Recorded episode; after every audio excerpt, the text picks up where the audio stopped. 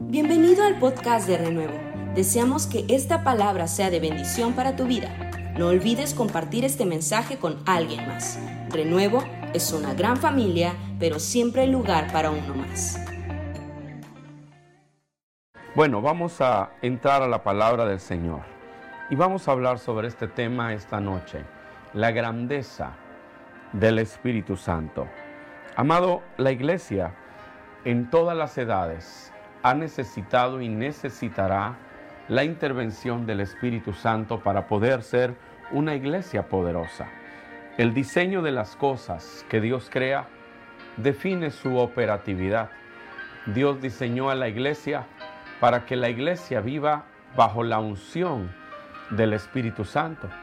Y la iglesia no fue diseñada para vivir sin la actividad, sin la persona del Espíritu Santo. Por eso es que usted, cuando entiende que el diseño define la operatividad, es importante revisar el diseño. La iglesia no puede ser una iglesia poderosa sin la participación del Espíritu Santo, porque ese es su diseño. Cuando Dios creó el mundo, cuando Dios creó al ser humano, el Espíritu Santo estaba allí y él intervino. Dice Génesis 1.7, ¿cómo fue creado Adán? Entonces Jehová Dios formó al hombre del polvo de la tierra y sopló en su nariz aliento de vida y fue el hombre un ser viviente. Job habla de eso y dice Job 33, verso 4, el Espíritu de Dios me hizo y el soplo del Omnipotente me dio vida. Dios creó a Adán soplando sobre él. Y Job amplifica esta actividad y dice que fue el Espíritu de Dios quien intervino allí. Dice, el Espíritu de Dios me hizo y el soplo del Omnipotente me dio vida. Así que cuando Dios creó al primer Adán, allí estaba el Espíritu Santo. Cuando Dios creó la tierra, dice Génesis 1, en el principio creó Dios los cielos y la tierra, y la tierra estaba desordenada y vacía, pero luego dice, y el Espíritu del Señor se movía sobre la faz de las aguas. Porque Dios no creó si no había la intervención del Espíritu Santo. Y cuando Dios creó a Adán, allí estaba el Espíritu Santo, que es ese soplo del Omnipotente, que tomó ese barro y lo convirtió en una persona con espíritu, alma y cuerpo. ¿Cómo lo hizo?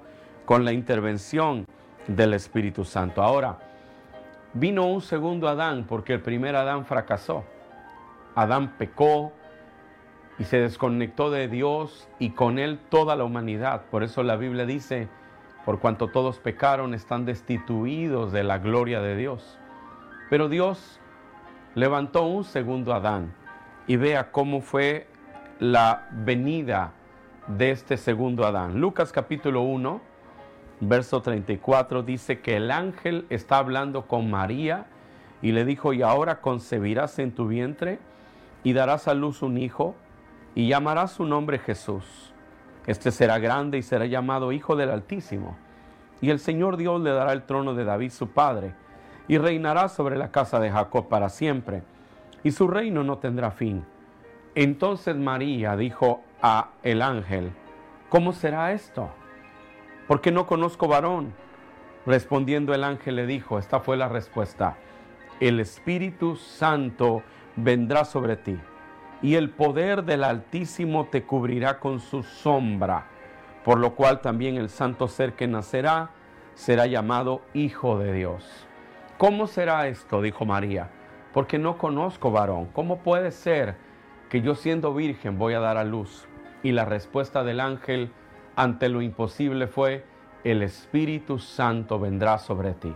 Vea este paralelismo. El primer Adán fue creado con la intervención del Espíritu Santo y el segundo Adán fue traído al mundo a través de la persona del Espíritu Santo, porque Dios no hace nada sin la intervención de su Santo Espíritu. Así fue en la creación. Creó Dios los cielos y la tierra y el Espíritu Santo se movía sobre la faz de las aguas. Esa palabra en el griego, perdón, en el hebreo, es la palabra rakhaf. Y esta palabra significa aletear, mover, sacudir, revolotear. Tiene dos significados. Sentarse sobre huevos para empollarlos con las alas abajo o volar con las alas extendidas. Así que era el Espíritu Santo incubando aquello que Dios iba a crear. En el tiempo en que Jesús fue encarnado, en que el Verbo fue encarnado en María, el Espíritu Santo hizo sombra. Y la palabra de Dios nos dice sombra. Y esa sombra es la misma palabra que se utiliza en la Escritura cuando habla de la gloria de Dios, de la nube de Dios. La nube en el desierto es esta misma palabra. El Espíritu Santo hará sombra sobre ti. La nube en la transfiguración cuando está en el monte. Y dice la Biblia que fue Pedro, Jacobo y Juan al monte. Y una nube descendió. Y los vestidos de Cristo se volvieron resplandecientes. Y él, él vivió una transfiguración de ser ese Jesús eh, que veían con limitaciones humanas para ser el Cristo de gloria y de poder. ¿Qué lo produjo? La nube. Esa misma nube estuvo sobre María, porque Dios no hace nada sin que la nube de su Espíritu Santo descienda, la nube de su gloria se mueva. La iglesia ha sido llamada a vivir bajo la nube de la gloria de Dios, porque la nube de la gloria de Dios incuba lo que, Dios va a crear. Incuba la sanidad, la salvación, la libertad, los milagros, que los enfermos sanen, que las cadenas se rompan, que las vidas sean transformadas. Lo hace la nube del Espíritu Santo. Ahora, el ministerio de Cristo, profetizado por Isaías en el capítulo 11, versos del 1 al 5, lo describe así el profeta. Isaías 11, 1, 5. Saldrá una vara del tronco de Isaí, y un vástago retoñará de sus raíces, y reposará sobre él el espíritu de Jehová, espíritu de sabiduría y de inteligencia, espíritu de consejo y de poder, espíritu de conocimiento y de temor de Jehová. Esa es la descripción que el profeta Isaías hace sobre Cristo. Dice, saldrá una vara del tronco de Isaí y un vástago retoñará de sus raíces y reposará sobre él el espíritu de Jehová. Así que el ministerio de Cristo nunca fue un ministerio basado en el intelecto, aunque el mensaje de Cristo siempre fue poderoso, fue, fue inteligente, fue racional. Pero cuando la gente oía a Cristo decían, Él habla diferente a los religiosos, él habla como quien tiene autoridad, porque el mensaje de Cristo iba envuelto en el poder del Espíritu Santo. Lucas capítulo 3, versículos 21 y 22. Lucas 3, 21 y 22, cuando habla del día del bautismo de Jesús, dice, y aconteció que cuando todo el pueblo se bautizaba, también Jesús fue bautizado y orando, el cielo se abrió y descendió el Espíritu Santo sobre él en forma corporal como paloma. Y vino una voz del cielo que decía, tú eres mi Hijo amado, en ti tengo complacencia. El día que Jesús fue bautizado, sucedió algo que no había sucedido en ningún ser humano. Los cielos se abrieron sobre él. Y el Espíritu Santo descendió sobre la vida de Jesús. Este es el modelo de la iglesia. El modelo de la iglesia no es la tradición ni la estructura de la iglesia pentecostés, bautista, metodista, X o Y. El modelo de la iglesia es Cristo. Y Cristo no inició su ministerio sin la intervención del Espíritu Santo. Fue concebido por el poder del Espíritu Santo y fue lleno del poder del Espíritu Santo. Y luego Lucas 4 versos 18 y 19, Jesús mismo describe su ministerio usando el pasaje del libro de Isaías, Lucas 4, 18 hasta el 21, dice, el Espíritu del Señor está sobre mí, por cuanto me ha ungido para dar buenas nuevas a los pobres, me ha enviado a sanar a los quebrantados de corazón, a pregonar libertad a los cautivos y vista los ciegos, a poner en libertad a los oprimidos, a predicar el año agradable del Señor. Esta es la forma en la que Cristo describe su, su vida, su ministerio. El Espíritu de Jehová el Señor está sobre mí por cuanto me ha ungido. Me ha enviado a dar buenas nuevas a los pobres. Me ha enviado a sanar a los quebrantados de corazón. Me ha enviado a libertar a los cautivos, a dar vista a los ciegos, a poner en libertad a los oprimidos y a predicar el año agradable del Señor. En esta noche usted debe de saber que esa unción sigue fluyendo para tocarle. El Cristo que usted tiene no es un Cristo muerto, es el Cristo que da buenas noticias a los pobres, que sana a los quebrantados de corazón, que liberta a los cautivos, que da vista a los ciegos, que abre la cárcel de los presos, que liberta a los oprimidos, que anuncia el tiempo, el año de la buena voluntad del Señor. Esa es la forma en la que Cristo ministraba y es la forma en la que Cristo sigue ministrando. Lucas 11:20, a Jesús lo, lo critican, lo rechazan, porque él echa fuera a los demonios y dicen, por el príncipe de los demonios echas fuera a los demonios. Jesús contesta así, Lucas 11:20, mas si por el dedo de Dios echo yo fuera los demonios, ciertamente el reino de Dios ha llegado a vosotros. Eso dice Lucas 11:20.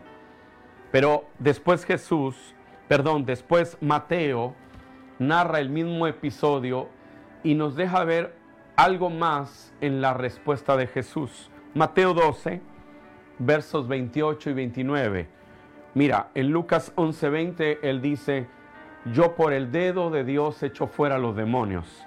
Pero en Mateo 12, 28 y 29, él amplía, Mateo amplía esto y dice, pero si yo por el Espíritu de Dios echo fuera los demonios, ciertamente ha llegado a vosotros el reino de Dios. Porque ¿cómo puede alguno entrar en la casa del hombre fuerte y saquear sus bienes si primero no le ata? Y entonces podrá saquear su casa. El dedo de Dios es el Espíritu Santo. Y Jesús dice, yo, por el Espíritu de Dios, echo fuera los demonios. Esa unción en Cristo era la que lo capacitaba para que los demonios salieran huyendo. Muchas veces en los evangelios Jesús echaba fuera demonios. No hay referencias en el Antiguo Testamento de un ministerio que echara fuera los demonios. No hay un pasaje en el Antiguo Testamento donde hubiera un profeta o un predicador que echara fuera los demonios. Esto empezó a ocurrir en el ministerio de Cristo Jesús.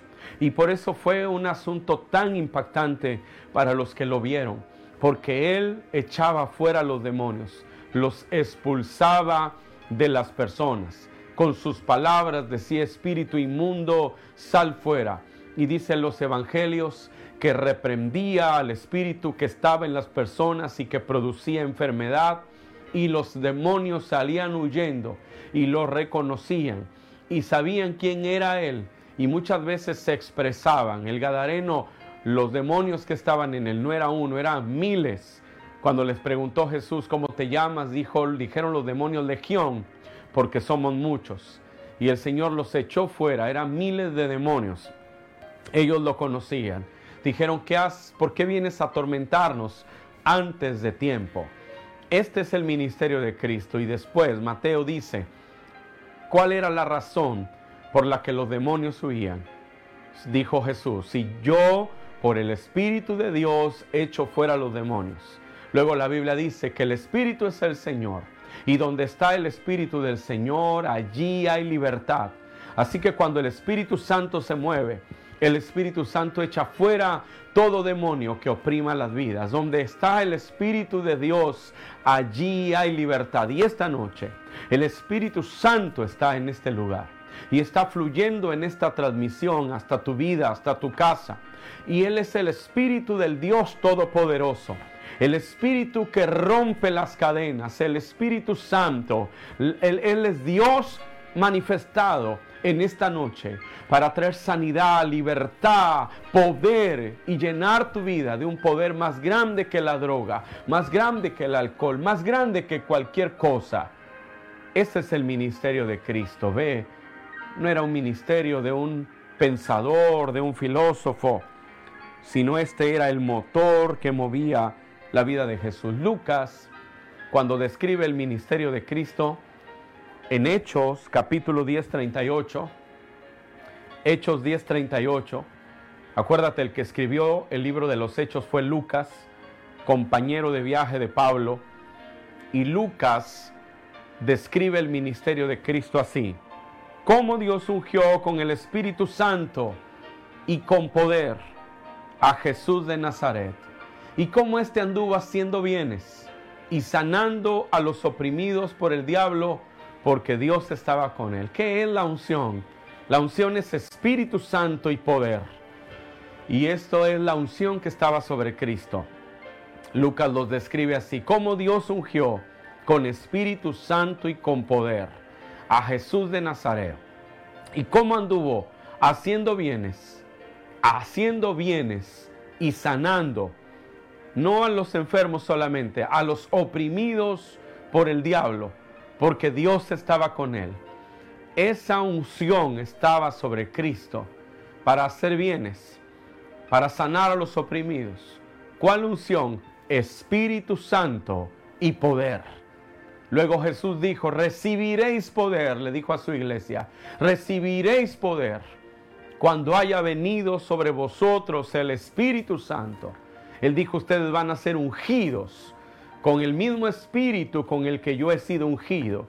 Luego dijo Marcos 16, 16, y estas señales seguirán a los que creen.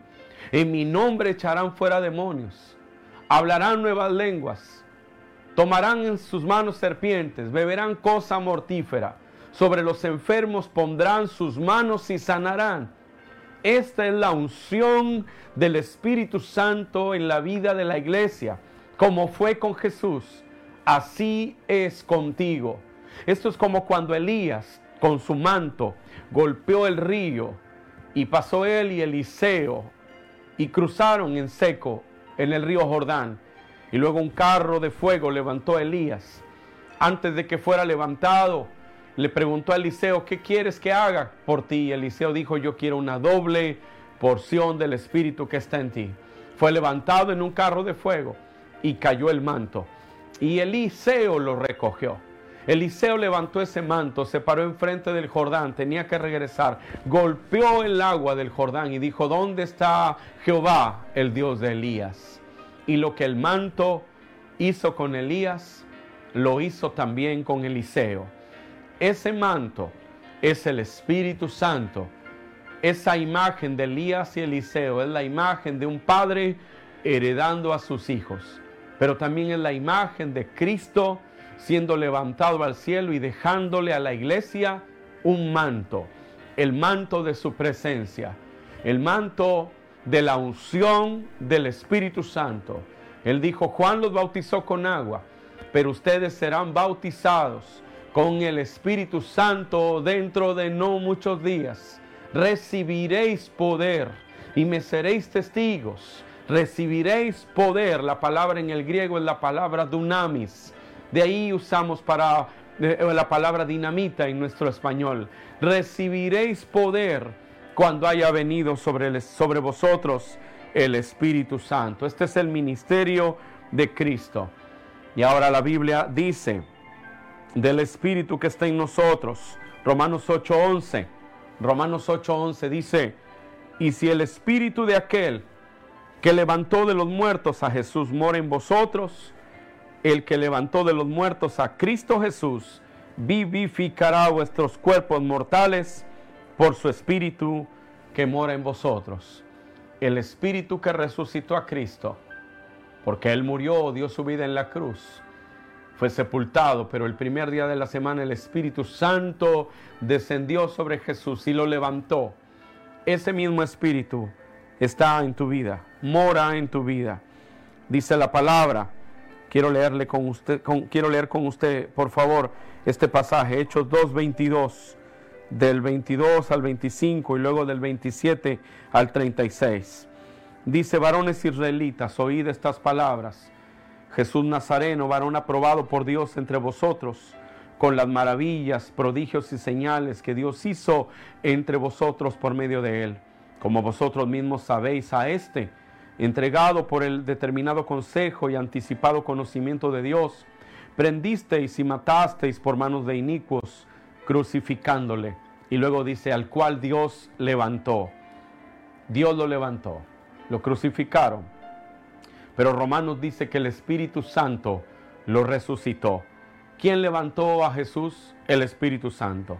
Luego dice, sueltos los dolores de la muerte. ¿Quién lo libertó de las ataduras de la muerte? El Espíritu Santo. Por cuanto era imposible que fuese retenido por ella. Porque David dice de él, veía al Señor siempre delante de mí, porque está a mi diestra, no seré conmovido, porque no dejarás mi alma en el Hades. ¿Quién fue que no dejó el alma de Cristo en el Hades? El Espíritu Santo. Ni permitirás que tu santo vea corrupción. ¿Quién lo hizo? El Espíritu Santo. Me hiciste conocer los caminos de la vida. Me llenarás de gozo en tu presencia. ¿Quién lo hizo? El Espíritu Santo. Luego sigue diciendo, varones hermanos, se os puede decir libremente del patriarca David, que murió y fue sepultado, y su sepulcro está con nosotros hasta el día de hoy. Pero siendo profeta y sabiendo que con juramento Dios le había jurado que de su descendencia en cuanto a la carne levantaría al Cristo para que se sentase en su trono, viéndolo antes, habló de la resurrección de Cristo, que su alma no fue dejada en el Hades, ni su carne vio corrupción. A este Jesús resucitó Dios, de lo cual todos nosotros somos testigos. ¿Quién lo resucitó? El Espíritu Santo. Dice, así que exaltado a la diestra de Dios. ¿Quién lo exaltó?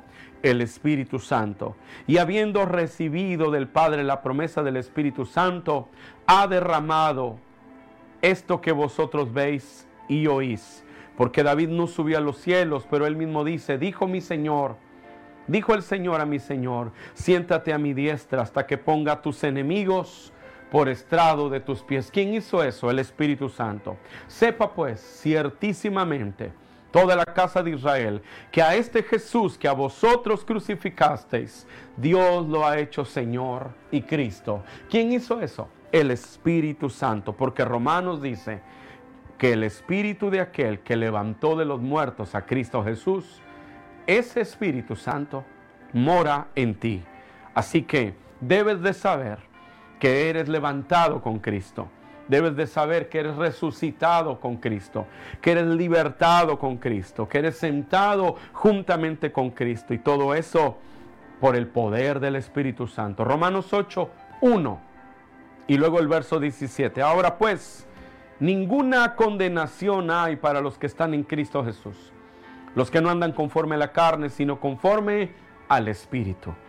Porque la ley del Espíritu de vida en Cristo Jesús me ha librado de la ley del pecado y de la muerte. Porque lo que era imposible para la ley, por cuanto era débil por la carne, Dios enviando a su Hijo en semejanza de carne de pecado, y a causa del pecado condenó al pecado en la carne, para que la justicia de la ley se cumpliese en nosotros, que no andamos conforme a la carne, sino conforme al Espíritu. Dice, porque los designios de la carne, por, perdón, porque los que son de la carne piensan en las cosas de la carne, pero los que son del Espíritu en las cosas del Espíritu. Y sigue hablando sobre la vida en el Espíritu. Luego dice el verso 8, más vosotros no vivís según la carne, sino según el Espíritu. Si es que el Espíritu de Dios mora en vosotros, y si alguno no tiene el Espíritu de Cristo, no es de él. La razón por la que tú puedes vivir en victoria es porque el Espíritu Santo vive en ti. Esa es la herencia que Dios te ha dado, su presencia, su poder. Dios todo lo que Él creó en la tierra lo creó con la intervención del Espíritu Santo. Y cuando Él trajo a Cristo encarnado en el vientre de María, el Espíritu Santo estuvo allí. Y cuando Cristo fue bautizado, el Espíritu Santo estuvo allí. Y cuando Cristo fue al desierto, fue el Espíritu Santo el que le llevó. Y cuando regresó del Espíritu, regresó en el poder del Espíritu Santo. y Lucas describe ese ministerio, dice que estaba ungido con Espíritu Santo y con poder.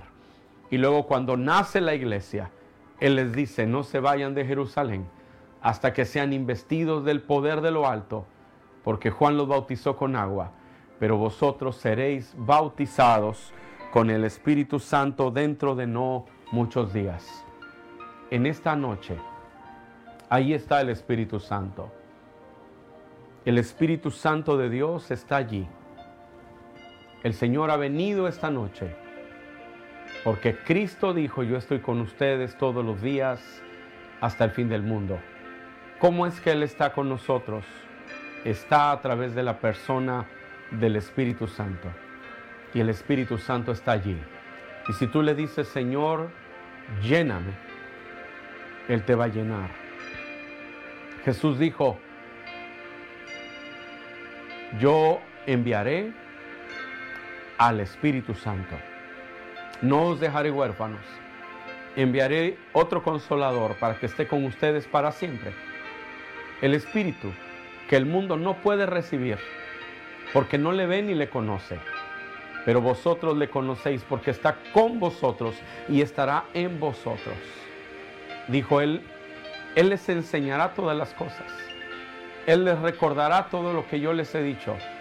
Él tomará de lo mío y se los hará saber porque todo lo que el Padre tiene es mío. En esta noche ahí está. El precioso Espíritu Santo está sobre ti. Gracias por quedarte con nosotros hasta el final de este mensaje. Te esperamos en nuestro próximo podcast. Renuevo es una gran familia, pero siempre hay lugar para uno más. Bendiciones.